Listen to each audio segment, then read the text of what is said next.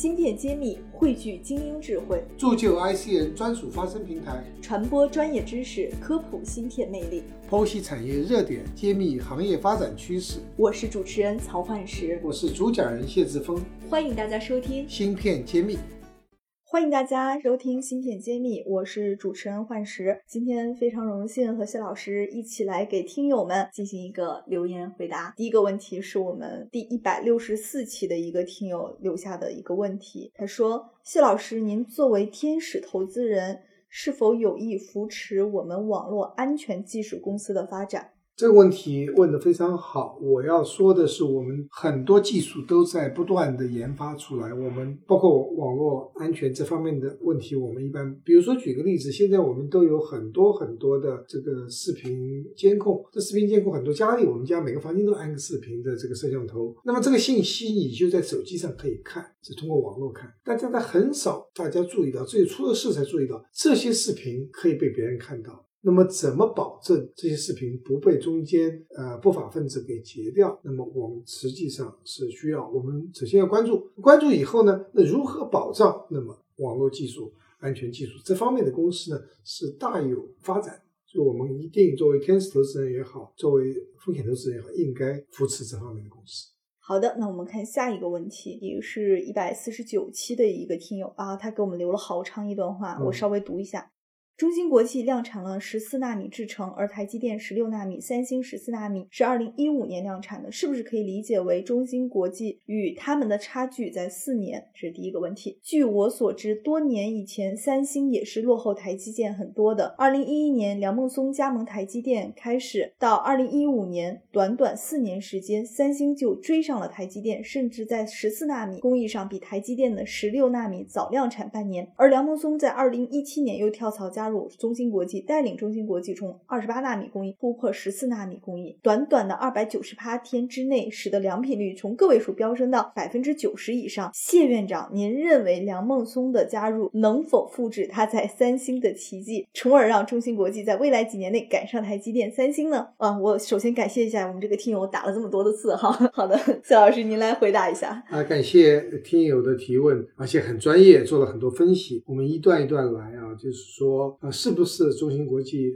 与他们的差距在四年？哎，这个这个听友分析非常到位，差不多是差四五年这样子一个。呃，情况。那么下面又提到了，就是关于呃，三星，我们叫梁 Sir 梁孟松先生啊，梁 Sir 能够啊帮助三星创造奇迹，那么能不能在中芯国际呢也能创造这样奇迹？其实我们已经看到了啊，我们十四纳米在梁先生的带领下确实有很大的进步。那么这并不正是过去的成功，并不能预测未来。那么中芯国际和三星也不具可比性，原因是这样子：三星的公司的规模和它的研发人员和投入呢，远远要大于中芯国际。三星、Intel 和台积电他们的研发的呃团队的规模是属于一个数量级的。那么中芯国际从中芯国际的规模也好，从市场定位也好，我觉得是等距离赶超。不会再接近。如果能够保持在呃四五年这样的一个差距，已经很不容易了。因为中芯国际在高速的在发展，台积电也没有等着，他们也在高速往前走。那么梁先生只是一个人，并不能解决所有的问题，还是要靠研发团队一起来做这个事情。那么如果叫我来预测以后，就是如果能保持等距离的四五年这样一个距离的话，中芯国际就已经成功了。芯片揭秘开课了，谢院长带队为大家深度解读芯片产业。不仅有中芯国际、格科微这样的行业龙头，也有科创板新势力公司。如果你想增加自己的洞察力、认知力和决策力，欢迎点击页面详情，一起和我们透视中国芯，探索引爆点。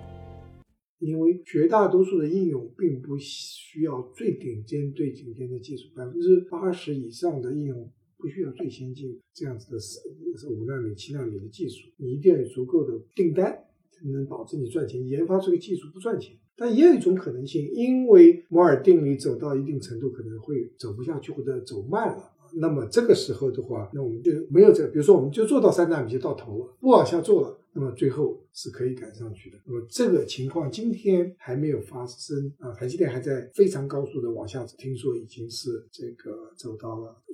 一纳米、两纳米这个技术已经在储备了，所以我们未来怎么样，我们要看摩尔定律是不是能够继续走下去。而且台积电最近的股市的估值又又上新高。对，台积电呃原来超过英特尔，成为世界上最大的半导体的这个呃公司，后来英特尔又又追上去了。那么最近台积电重新赶超，这是市场对台积电一个很高的一个预期啊，成为最大市值的半导体公司。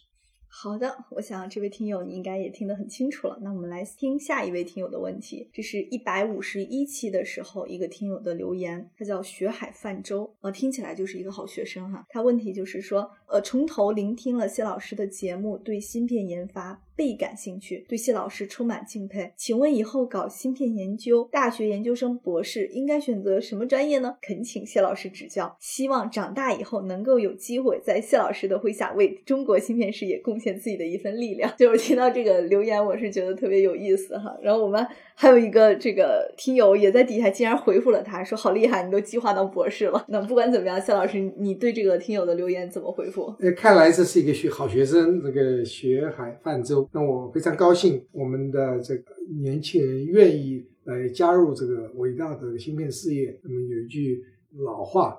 叫少年强者中国强，那么这少年强者中国芯片强，需要这样子的大量的学生来加入这个行业。那具体我们做这个行芯片这行业呢，有哪些专业？其实基础知识非常重要，芯片是个跨专业的领域。